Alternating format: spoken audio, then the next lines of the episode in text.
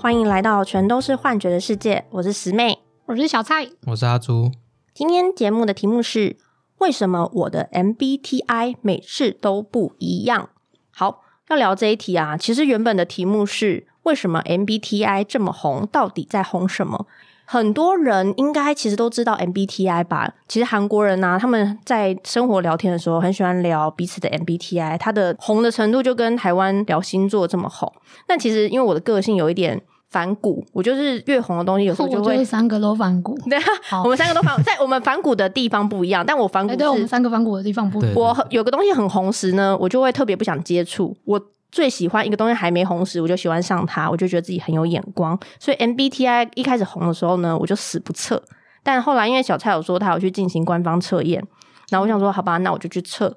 但我发现我每次测出来的结果都不太一样，所以我就很好奇说，哎，为什么 MBTI 这个测验它会产生不同的结果？这是我们今天做这个节目的主要目的。那先想问两位伙伴哦，你们自己是从哪里知道 MBTI 的？我是因为之前同事推荐我这个测验，我才知道的。那应该是二零一六年的时候，我觉得应该现蛮早的耶。对啊，还没有这么多人很熟悉或是很风靡这个测验的时候。其实我也忘记他推荐我的是不是现在大家很常用的那一个免费版本的网站了。嗯。但是我那个时候就已经知道 MBTI，然后后来我有一个朋友，他在国外念书的时候，因为他们学校有那种类似职涯规划的，算是辅导的功能跟单位就对了，对，然后他等于说他在做职涯生涯咨商的时候。他的算是 mentor 就有推荐他说，其实 MBTI 他们有官方的测验的版本跟网站，然后建议他去直接做一次官方的付费版本的测验。然后因为他做一做回来，就有跟我们分享，就是他觉得官方测验还有他用了这个测验的结果，去跟他的 mentor 讨论他的职业规划，他觉得很有帮助，也很有用。嗯，所以我又去算是近期又做了一次正式的测验，这样子。哦，了解。那是阿朱嘞？我就是很喜欢做心理测验啊，然后就是测一测，到后来的时候，有一阵子就突然出现很多 MBTI 的测验，嗯，所以我就越测越，你知道，越熟越测越熟悉，因为很好奇就会去查嘛，哦，然后还去查说那种有九十题的，嗯，那种就是有题目很多的，题目很多的，但还它还是免费版哦，对，哎，刚没有问，那你的你测出来的类型是什么？我其实有个发展历程呢。嗯，你说。我一开始是 INTJ 哦，然后后来我慢慢就变成越来越偏向 INTP。嗯，然后最近是应该跳成 ENTP 了。ENTP。嗯，好，对，这个我们等下聊，等下再聊。对，那小蔡嘞，我都是 INTP，稳定的 INTP，稳定的 INTP。好，我做题目比较长的结果是 INFP。但是如果是那种娱乐版，就是例如说大家现在很常会有那种活动，他会办测验的那种版本，我测出来的有蛮多是 ENFP 或 ENFJ，但题目比较长的都是 INFP。嗯，这也是我觉得很好奇的地方，因为呃，我觉得先可以跟呃没有听过 MBTI 的人稍微简单介绍一下好了。其实 MBTI 它当初呢是美国的呃两个女性创造的，就是美国的凯撒琳布里格斯与伊利贝尔曼尔斯，他们俩好像是母女吧？他们当初是以荣格人类类型为基础来，就是发展类型啊，是人格类型。哦，人格类型，对不起，谢谢你的纠正。对，人格类型为基础来发展出来的，所以 MBTI 就是一个性格评量表。然后呢，很多企业的人资也都会去做使用。那它主要来做的时候，就是它可以。呃，来就是了解你这一个人很多，像是思考，或是说你的行为模式是怎么样的发展。我们等一下可以比较详细的去聊这一段。呃，如果 MBTI 的发展听起来是为了让大家在工作的时候更了解自己，那为什么 MBTI 会不一样啊？就是每一次都会有这种变动，我就很好奇。嗯嗯。因为我觉得它还是基于荣格去发展出来的脉络嘛。嗯。可是荣格本身的原本的那个人格类型，它其实它是有变动性的。哦，原来如此。因为我们 MBTI 是四个向度，然后会有比例的区别嘛。嗯。对，那其实它呃原本的荣格的人格类型也是有比例区别，只是说它测出来是要去看说你现在是处在什么状态，然后。如果我们在心理智商或者是要在帮你的时候，要怎么样去调整那个比例？哦，所以它其实本来就不是固定的。哦，了解。哦，所以我觉得这也是 MBTI 可能会让呃，我觉得不熟悉这一块的人感到，我觉得是有点质疑的一个地方是，哎，为什么每次我测 MBTI 都不一样？那如果他我每次测都会不一样的话，这样对我来说的帮助到底在哪里？所以我。我们先简单的跟各位分享一下，说其实 MBTI 测出来的时候呢，它是由四个元素所组成的。那每个元素呢，它都会有两个对立面的一个呃，那个算元素吗？小蔡，我应该这样说，因为它英文就直接写 opposite，opposite，嗯，对，所以它就是两个对立面，然后分别各用一个字母代表。啊，面相，对不对？嗯，哎，对，你可以理解成面相，嗯嗯，对，对，我们刚刚讲像我是 INTP 嘛，其实它就是四个组。诶，四个字母组成的一个类型，呃，每个字母就是会有两个状况的话，所以你就会一共有十六个类型。嗯，每个字母它代表了一个元素，分别是第一个就是你是 I 或是 E，这代表了你是怎么样去使用，还有你怎么样去接收能量的。I 跟 E 分别代表的是你是内倾的或者是外倾的。第二个字母是关于你如何理解资讯。这会有两个字母，一个是 N，一个是 S，它分别代表了你是直觉型的，或者是你是比较透过实体的感官去接收、理解资讯的。嗯，那第三组字母啊，分别是 F 跟 T，那它关系到的是你怎么做成决定。在这里面，它一共有两的两个字母，分别是 F 跟 T。嗯，那 F 代表的是情感 feeling，然后 T 就是逻辑，比较偏逻辑思考的人。最后一个是关于你如何接触外在世界。那在这个元素里面，它的两个字母是 P 跟 J。P 代表的是你是感知型的，感知型的解释有点抽象，但你可以想象是，我觉得 P 的人比较弹性，他比较不是那种。非常需要秩序，然后一个一个很像需要列 checklist 下来去接触外在之外在世界的人，嗯，然后另外一个相较之下就是 J J 就是比较有计划跟规划的这种风格，嗯嗯，这大概是四个元素的组合。对，那如果呃像以我为例了，我是 I N F P 的话，像我是 I 就是内倾，也就是所谓的内向。内向的意思不是指你这个人很安静，就是像小蔡刚刚说的。I 的人呢，其实通常比较喜欢独处，就是你在独处的时候，你可以比较容易获得能量。对，那相较于 E 呢，E 的人他就是与人接触、连接的时候，他比较容易获得能量。那接下来就是我的 N 了。呃，直觉这件事情，其实我也是蛮有感觉的，因为我其实，在思考或者是说我在接受一个资讯的时候，我通常好像是比较用联想法，就我的想法比较跳跃。当我接收到这个资讯的时候，其实我已经已经想到更多有连结的事情了。就是我不太会需要实际上操作这种事情，或者是触碰这件事，我才可以知道说这个资讯带给我什么。那第三个 F，大家应该可以理解吧？我大家如果听了这么多 F 的人，对我就是听了这么多集节目就可以知道，我跟阿朱就很 T 的人，对对对，我就是 F 的人，就是一个情感用情感做决定的人，没错。而且我非常在乎他人对我的评价。嗯，好，那最后一个就是 P，我就是一个比较弹性的人。就如果以出外旅游的话，我就是那种不太会事前规划，所以就是用上面这八个元素组成的这个 INFP 呢，你可以很简单的先用这样的方式去理解自己。当然，更细节的呃内容的话，你上网找更多的资讯，你也可以知道。但我们今天其实想要跟大家聊聊的，比较像是我们自己对于 MBTI 的一些观点。对我来说啦，我知道的事情，那时候我测完，因为我不是测官方的，但我虽然不是测官方的，当初出来是有一个很像雷达图吗？对，还有小人物代表一个职业。对，大家其实最常提到的就是职业，嗯，像我的 INFP 就是调停者，对，就一个很爱好和平的人的一个感觉。但是那时候我印象非常的深刻，就是我的 I 跟 E，他们两个的比例很近，就是大概是。四五到五五这种比例吧，就是五五 I，几乎一半一半。对对对对对，但我其他的都很集中，就是就是很 F，就是很 N，跟就是很 P。所以那时候我看到这一段的时候啊，我那时候觉得，嗯，也许这就是就是我自己的理解啦。我在想说，会不会就是因为这个原因，所以我在测其他题目比较少的 MBTI 的题目的时候，我就很容易从 I 变成 E。对，这是我想的，但不知道大家是。或者说小蔡是有测过官方版本的嘛？嗯，对，你是怎么理解就是 MBTI 的这个？如果从官方角度的话，其实照理来，我猜啦，照理来说应该是你测验完，你要去跟你的分析师互动，然后透过这个互动去学习。因为我觉得不管做什么样的测验，重点不是说。哪一个类型是最好的？嗯，哪个类型是对的或是错的？这不是一个考试型的测验，它只是对啊，它是一个考试型。它你可以理解它是一个帮助你了解自己的工具。所以我觉得重点是你测完之后，你可以用你的测验的结果去跟你的分析师讨论，然后去了解你是一个什么样特质的人，然后你可能因为这样的特质有什么样的优点，但是反过来说你也会有一些缺点跟盲点嘛。嗯，然后去跟别人相处。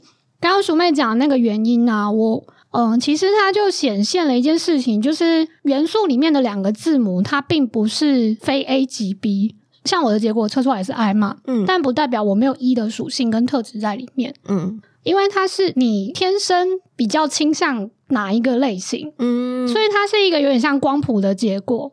呃，我举个例子好了，比如说，好，我们在座各位都是右撇子嘛。但不代表你不会用左手做事情，对啊，或者是像我小时候，其实有一段时间是左撇子，但因为就是写字的关系，或者是大部分的操作的东西都需要用右手嘛，那可能你上学之后就会慢慢的被改过来，或是有些长辈会把你改过来，嗯，用右手，右手就像是我后天练习比较顺利的结果，嗯，可是可能对我来说有些事情。还是用左手比较顺手，像旋转瓶盖好了，嗯，这种旋转式的打开的东西的时候，我会很自然而然的想要用左手，嗯，对。MBTI 里面它的每个元素里面的两个字母就是这个意思，有一个是你自然而然比较顺手跟比较舒服、不费力的可以达成结果的倾向，但另外一个不代表说你完全没有那个特质在。因为另外一个可能是你后天，或者是社会，或者是家庭教育影响。对，可能你学习来啊，或者是你被要求，或是慢慢被规范才形成的一些特质。哦，然后比较没有这么明显，这是我的理解啦。嗯，觉得会变动的原因可能是这个。对，因为其实像你在做官方测验的时候啊，他会一直提醒你说，就是你要 对你不能假设情境。哦，我们刚刚有讨论，对，其实我们刚刚讨论说，就是为什么会变动。我自己觉得有一个可能是，就是我们在写测验的时候，你可能会假设一些情境，嗯，比如说我在工作上是这样，然后我面对朋友是这样，但我面对父母又是另外一个样子。就是我们本来就会有各式各样的性格，或者是显现出各式各样的特质，在不同的情境嘛。嗯，那这个可能是你在测验的时候。它的数据会浮动，甚至会变成看起来像是完全另外一个倾向的关系。嗯，对。对，因为有些很简单的心理测验，它的问题就是它就本身就有个情境在，是，对啊，对啊，是，所以就很容易被诱导嘛。对啊，对。对，所以这跟设计问题的方式跟作答的情境有关系。对，而且我记得你有说过，你说官方测验有一直提醒你要放空。对对对，你不能假设有情境存在，这样你可能会特别凸显某一个特质，这样子。对对，呃，像你刚刚说假设情境，像我自己啊，我在工作模式跟我私人模式确实就差蛮多的。对，我也是，所以我就我在工作模式的时候，我确实就蛮一的。嗯，你说第一个字母吗？对啊，我就会比较外向，因为大家应该也都会觉得说，在工作的时候表现比较外向的 特质比较受欢迎的。对呀，对，所以我也许如果那个测验的情境比较偏向是在问工作的话，我就确实会比较展现我我会我的回答方式就会比较展现是一的方向。嗯，对，嗯。阿朱有观察到你，因为你测验结果如果有不同的话，可能是什么原因吗？有啊有啊，我因为一开始我是 INTP 跟 INTJ 在那边摇摆嘛，嗯。嗯，然后我发现就是有一段时间我是比较在乎工作的哦，所以我什么事情都会比较希望有计划有目标，嗯，所以那时候我就比较偏向 J，嗯，但是后来我开始跨入身心灵领域之后啊，嗯。嗯，我觉得到后期我就。这个摇摆就渐渐消失，就只剩下 P 了。是觉得 P 很舒服，对，就觉得 P 蛮不错的。对对对，因为我跟你的状况一样，我也是 P 跟 J。哦，我刚刚讲说官方测验做完之后，它有一系列的还蛮长的一个解说，告诉你他们这些数字代表什么意思，或是如果你是偏向某一个数值的人，你可能会在哪些行动上的倾向是什么？因为它有让你去自评说，你觉得这边你是哪一个？你这样自评的结果，你可能是 P 或是 J，那跟你刚刚写测验的结果是否吻合？哦，有个对照，一个它可以让你对照，而且还有个 recheck 的一个状态，对，有点像在 recheck 的感觉。其实我 P 跟 J 也是选不出来啊，真的，可能大家看我就觉得，哎，我是一个很。很规矩的人，然后执行力很强，所以我应该是很 J 的人，应该很严谨的那种感觉。对对对对然后 checklist 会写的很多，然后一个一个把它对 对，然后讲话都要条理分明。对对对对对。我本来也觉得你比较偏 J，对，但是我测出来都是 P。嗯，对。那我觉得这件事情其实也是可能跟阿朱一样的状况，只是我觉得我在个人生活里面就是比较 P 的人。嗯，对。但是我在工作上可能就是比较 J。对，小蔡其实，在跟我们私底下相处时。很常说都可以啊，随便你想怎么做都 OK 啊，真 的真的，就你高兴就好。我或是我在写，比如说我们有时候会讨论写大纲嘛，嗯嗯嗯，那我可能抓个大方向，细节反而可以不用这么多。嗯，对，那也不一定要照一二三四五，我可以五四三一二都没关系。哦，所以反而是 P 跟 J 哦。嗯，我一直以为大家其实比较容易变化是 I 跟 E，我一直觉得 I 跟 E 我反而 I 跟应该。理论上应该是蛮明确的，理论对理论上，可是阿朱，请问你 理论上你是理论上的那个明确的人吗？好像不是理论上那个。那你在你在说什么？哦，这个就说来话长，有很有很说来话长吗？那我们来听听看。我以前都觉得我是属于 I，我是内向性格。你看起来很像 I，对你看起来看起来很像 I，对不对？是，所以我也自认我自己很 I。OK，对，那这个 I 的倾向，我就自认了三十五年，哇，然后 到今年初，我才哎，不是今年初，反正就是前一阵子，就突然发现，哎，事态不太对劲了。嗯，原因是什么呢？哎，最一开始是我去做那个职涯智商，啊，又是职涯，他也有去帮我做一个人格，哎，应该说算是对啊，人格测验，嗯，CPAS，对，就是那个 Carrier 公司出的，哦，对，然后测出来以后呢，我发现我的。外向就是业务这个指标非常的强哦，对我还有那个对与人互动这个指标很强，我是很擅长对外擅长对外扩张，然后跟人互动的类型。嗯，我想说不对啊，这跟我的认知完全不符合。你那时候有当下觉得不对啊的那种对，我觉得哎，为什么是这个啊？应该是内情内勤比较强才对。嗯嗯嗯，而且我一直来都做内勤工作嘛。哦。所以那时候我就有种冲突感，想说，哎，不对吧？可是仔细思考，又觉得好像有点端倪耶。嗯。然后后来我又去测那个那个是什么星盘？星盘霍尔霍尔就是有一个 I G 的账号，对 I G 的账号，它可以让你测，就是用你的上升跟你的太阳还有月亮综合起来，好像有五颗星吧。然后它可以知道你是比较朝向人群，还是你比较独处的那种。对。总之我测出来以后呢，我的外向倾向变成六十五，好像哎。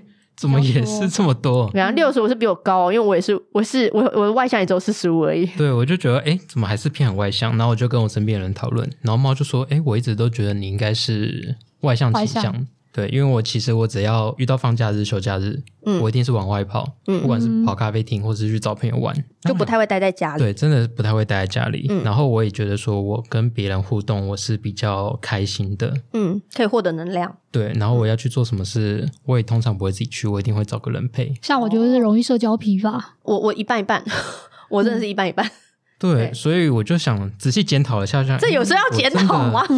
好像真的是一倾向 哎。嗯，然后当阿朱提出这件事之后，我就忽然联想到一个大学时期的一个有趣的事情。因为其实大学时期的时候，我跟小蔡是因为是校友会认识的嘛。然后那时候我们的大学在校友会，就是我们又去争取学生会的经营。然后阿朱是在这个时候加入的，但是里面学生会的组成大多是高雄人。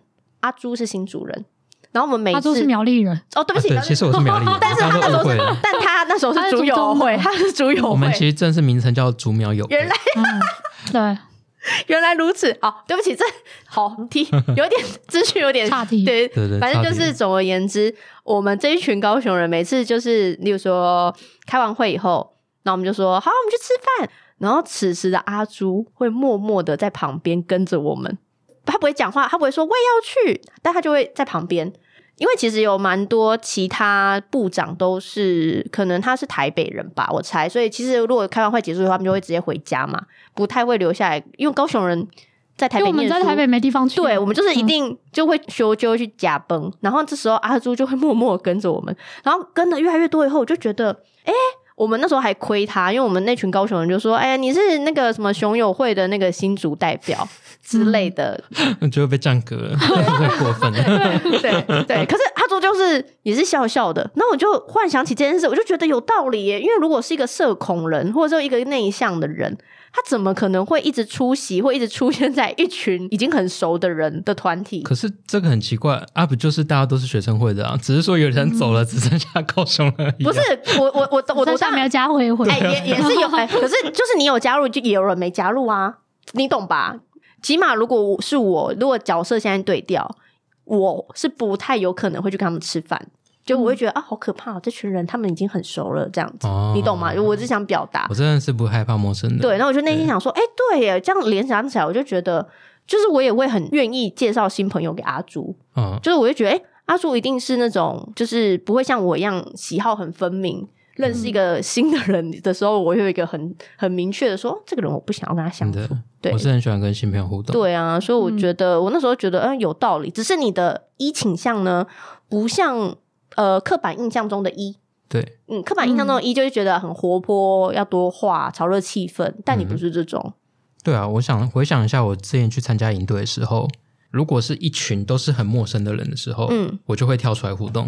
哦，真的假的？对，你说你的一倾向就会变成刻板印象的一，我就会发挥出来。但是如果大家开始熟了以后，我就会退局，我就会退出，就觉得啊，没关系了。是什么意思吗？我也不知道为什么，反正我就是这样子。哦，可是当你知道 I 跟 E 不同的时候。其实有什么具体来说一个比较大的变化吗？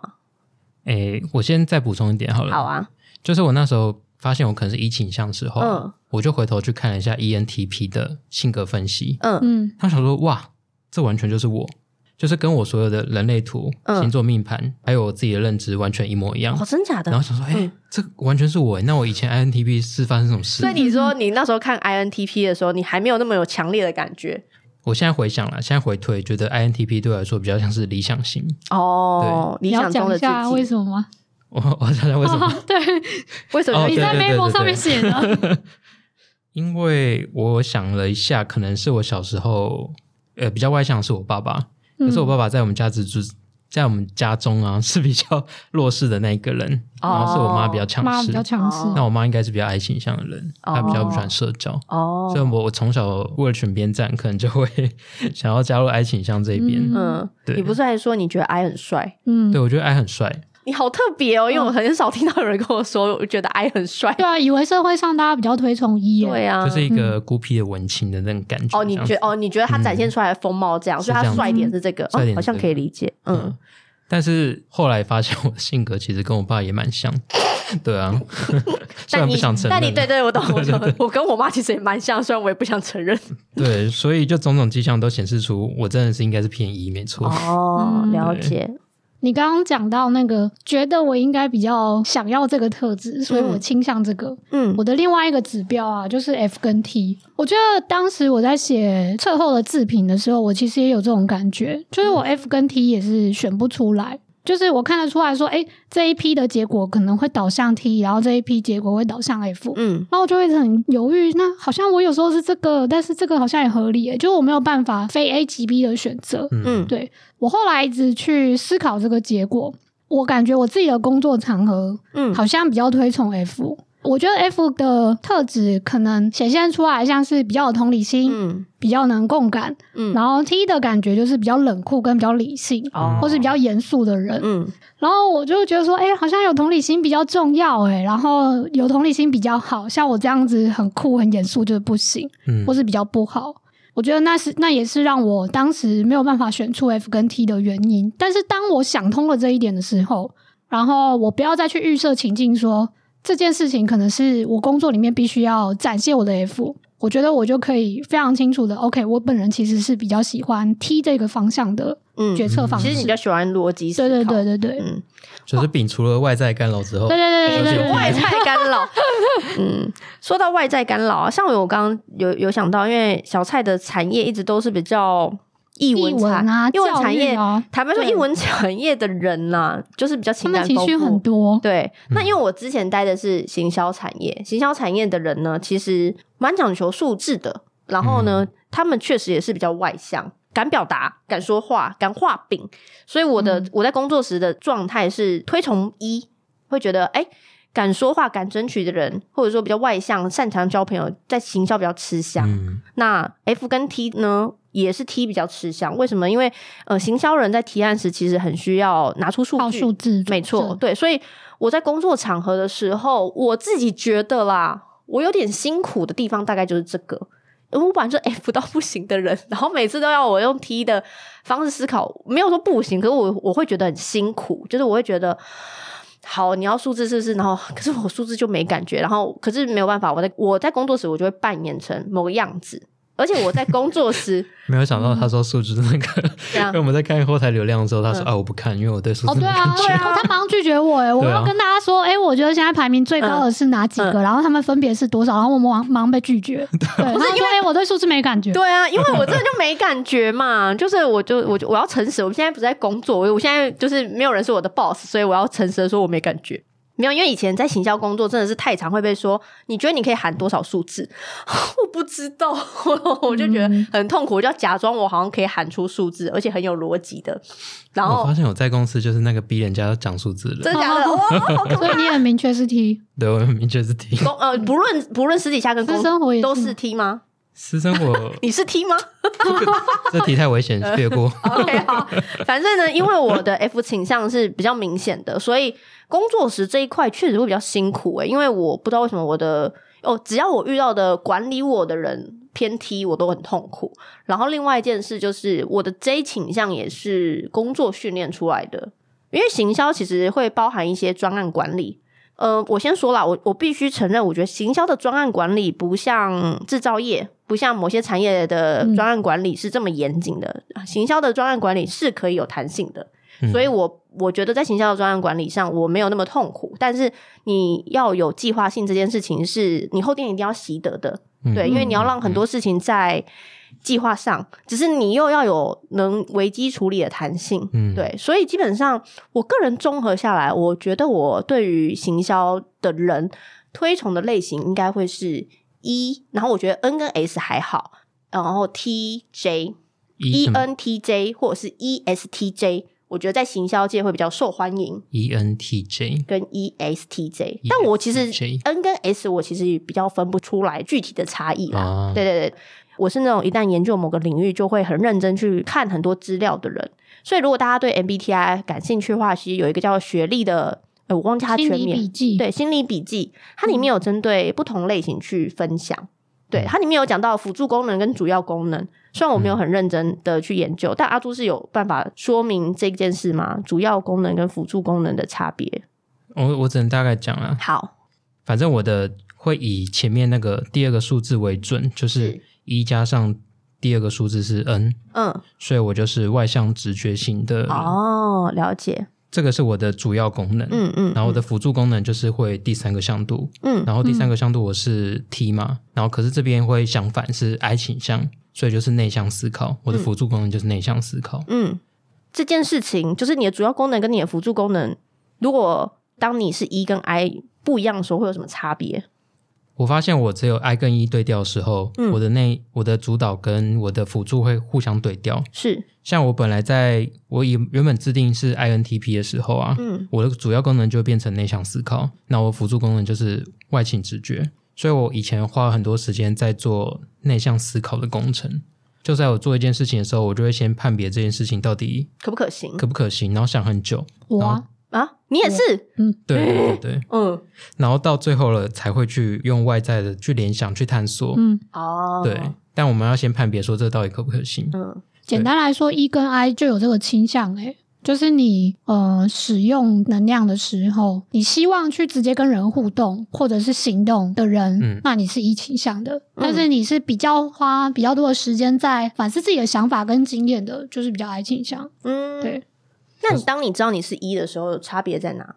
差别就是我的辅助功能就颠倒了嘛，变我主要功能，就是我的主主要功能是外向直觉。其实我是要先去外在探索的。哦，对，那其实我是对我来说，其实内向思考是比较消耗能量的。嗯，因为它只是一个辅助功能，然后对我来说不是用的最顺手的啦，只是它可以当成一个辅助。嗯，但我花很多时间在锻炼我的辅助手，这样子。哦，了解。大概那种感觉。我那时候有听完这段的时候，我就我印象中阿朱有跟我说，就是应该是说，如果是 E 跟 I 的这个差别啊，如果你是 E 倾向的人，其实你很适合先去探索。当你探索的时候，你会因为你探索的结果获得自信，或获得一个结果嘛？嗯嗯嗯。你会失败与否，都是你探索后的一个成果。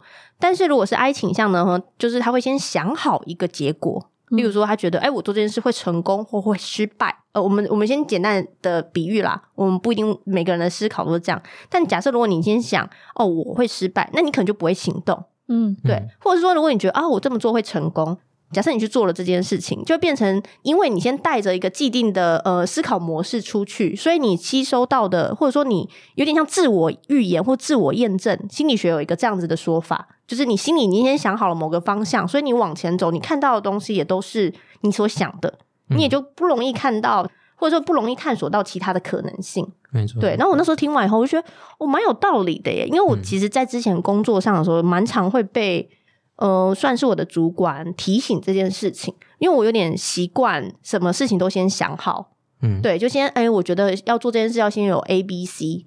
但我一旦还没想到 C，那个 C 可能是最终解决的 ending，我会不太会行动，然后他就会觉得你怎么还不行动？我说哦，我还没到 C 啊。可是我的，等一下，我因为我的前组长是一个显生，你知道显生都是很行动派嘛，显生哪管哪会想到 C 啊？显生知道 A 就就行动了，所以他就会觉得我动作偏慢。我都觉得我动作已经不是慢的人了，还被说慢。对对，所以我就觉得。哦，我那时候听完阿朱的反馈，我就反思哦，我过去也是花很多的时间在思考，对，可是对我来说不是坏事啊。我只想表达是，当你发现了这件事情了之后，其实因为像我的 I 的个比例大概是五十五的话，其实如果我有偶尔换成用一的方向思考的话，其实我应该要花多一点时间去探索。对对，因为我探索回来的结果，可能才能，例如说累积成我的自信。或者是更让我知道哦，外面发生的事情其实不一定是我想象中的这么可怕。对对对，因为我不知道大家啦，但我自己有时候先想好一件事的时候，好像都会有一点是偏呃保守或者是安全，嗯，对，去思维的。所以我知道这一点的时候，我就觉得，哎，那 MBTI 其实是一个很好了解自己思考逻辑的一个工具。哎，对啊，嗯，雪莉有说他。其实你的虽然说你有主要功能跟辅助功能，但是你使用的程度还是会因个体而异嘛。嗯，所以你要怎么去拿捏它的比例是很重要的。哦，对，了解。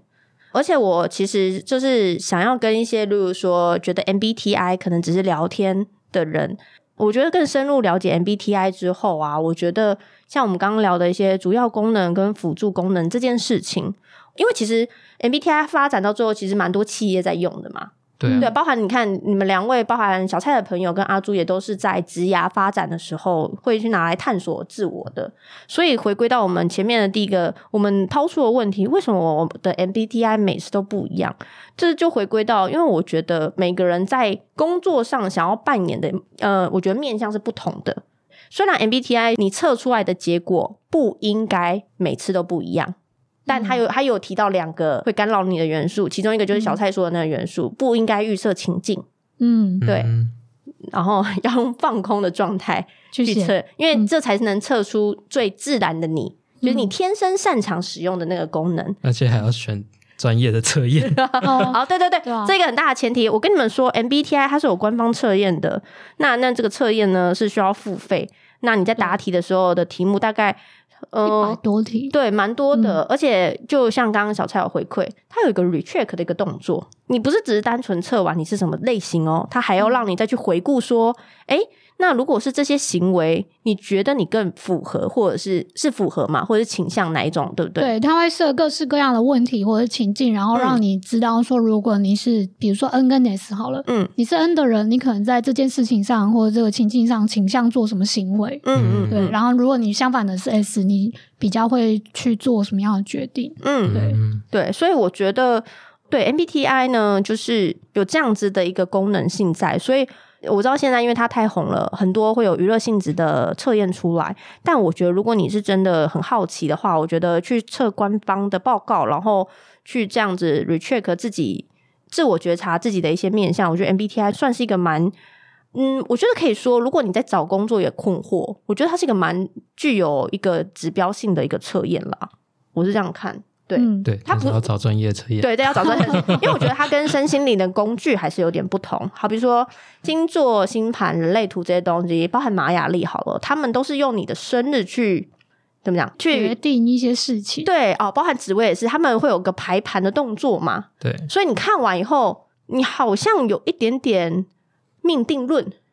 但是我我当然我我我我我我们都说过。不全然是命不不不对？对，我知道有我是说我的意思是呃很多人会认为是这样，因为毕竟他不是自己测出来的，好像是被排出来的，所以有些人说哦我排出来我天生是这样，所以他更相信自己天生是这样，会觉得也许 MBTI 不是这个意思，但是我觉得 MBTI 它呃让我觉得有趣的地方就是它测出来的这个面相啊，你可以观察出你是不是有特别想展现的自己。嗯，对，因为它是一个心智运作的结果，没错，没错，嗯，这跟星盘还有人类图不一样的地方，我觉得它有趣的就是在这个地方，你可以就是拿来观察，哎，你自己其实想要成为怎么样的人，就像我那时候雪莉她在介绍十六人 类型人格的时候，她先讲了。INFP 原因是因为 INFP 是现今资本社会中比较不推崇的特质。然后我那时候看完以后想说啊，什么意思？哎，可是我听完他影片讲的以后，我是蛮认同的。我是觉得我自己是确实是蛮 INFP 的，对，也可以理解为什么他说他这个特质是在资本社会或者说企业里面比较不是那么吃香的类型。对，嗯，但是我我觉得我更认识我自己的思考模式，我是觉得蛮好的。但是我觉得也可以拿人类图和星盘来配着看，就是像像我之前说，我变成 ENTP 以后，发现我跟我的命盘非常的完美的契合之后，嗯，就如果我早一点把 INTP 的特质拿来跟命盘对照的话，可能会发现，哎，奇怪，有一个明显的矛盾存在。哎，你觉得矛盾最矛盾的那时候，让你一旦矛盾，对啊，在哪里啊？哎。我觉得最矛盾的点还是就是我不是 I 倾向的人，因为我所有的测验都是我是，例如说我生命灵数是一，哦，一就是一个很开创性格的嘛，对，领导啊。然后我的命盘，我的星盘里面也全部都是开创比较多，嗯，几乎就是嗯没关系。然后人类图也是比较属于那种要冲第一的类型，这样突破啊或者什么突破啊，然后去挑战啊，然后。对，要成为第一的设计，很多这种性质的人，我每次在看这种特质的时候，说，哎，不错，我的确是蛮欣赏的。哦，你欣赏？对，那可是我觉得好像我没有这样子啊。对，后来事实证明是，嗯，我觉得我刻意压抑了这个倾向，这样子。哦，你刻意压抑了自己去领导，然后去突破的这个倾向。没错，没错。Why？为什么？这个可能就要挖的很深了。哦，OK，我大概有有点感觉，可是可能要讲太长了，就先略过。好，没关系。但是你有发现？我有发现。然后像我也有一个行销的通道嘛，嗯，就其实行销的通道加上成为第一的设计师，感觉就非常适合做业务啊，或者出去做不同的尝试。感觉你就是可以抢单，变成那个业务 top sales，就是王牌业务的感觉。对啊，然后也确实有很多人在我工作一路上就问我说要不要当业务，虽然我都拒绝了。只有第一份工作比较特别，是做期货营业员，我后来就不做了，觉得不适合我这样子。所以一直以来，其实都有人默默发觉你其实有业务的特质。对，就大家都有在邀请我去做业务，啊，你都拒绝啊？我都拒绝。哎，可以拒绝原因哦，所以你拒绝原因是 你觉得你自己不适合？我觉得我自己不适合。哦，原来如此。嗯，因为业务，我我自己的想象就是他要有陌生开发的能力。嗯。所以，其实你蛮符合陌生开发能力这件事。我觉得好像有这个能力，对，但我真的不喜欢陌生开发。你不喜欢吗？嗯，可能不喜欢的点是那个产品我不喜欢。哦，对，OK OK。对，然后我发现不是没兴趣，只是说我有只要是有兴趣的事情，我就可以摸开这样子。可是我觉得还有一个啊，我觉得这个社社社会对业务有一个刻板印象。哦，对。对，就是有消滑掉啊，然后好像会骗人啊之类的，有一个负面印象，有一个负面印象。所以我在猜，你压抑的这件事，也有可能是业务的刻板印象，让你觉得啊，我不是那边的人啦，哎呀，误会了那种感觉，有很多元素交杂在之类的，对啊，蛮有趣的，蛮有趣的。呃，其实会想聊 MBTI，想聊很久了，但是一直都没有一个很好的那个契机，所以今天呢，你看我们聊了这么多。希望大家可以满意啊，因为我们真的聊超多。那其实 MBTI 不满意怎么办？不满意怎么办？没有不满意，那就去麻瓜新疆吐槽我们，来吐槽我们。对，欢迎啊，欢迎吐槽，对不对？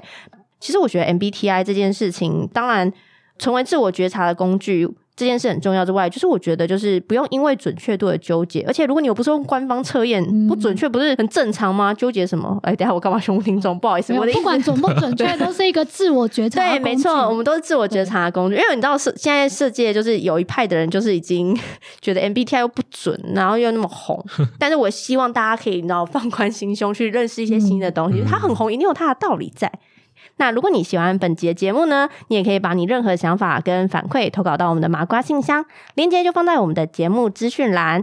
那想知道更多的资讯，也欢迎追踪我们全都是幻觉的 Instagram 还有 FB 哦，也可以订阅我们的 Pocket 频道，给我们五星好评。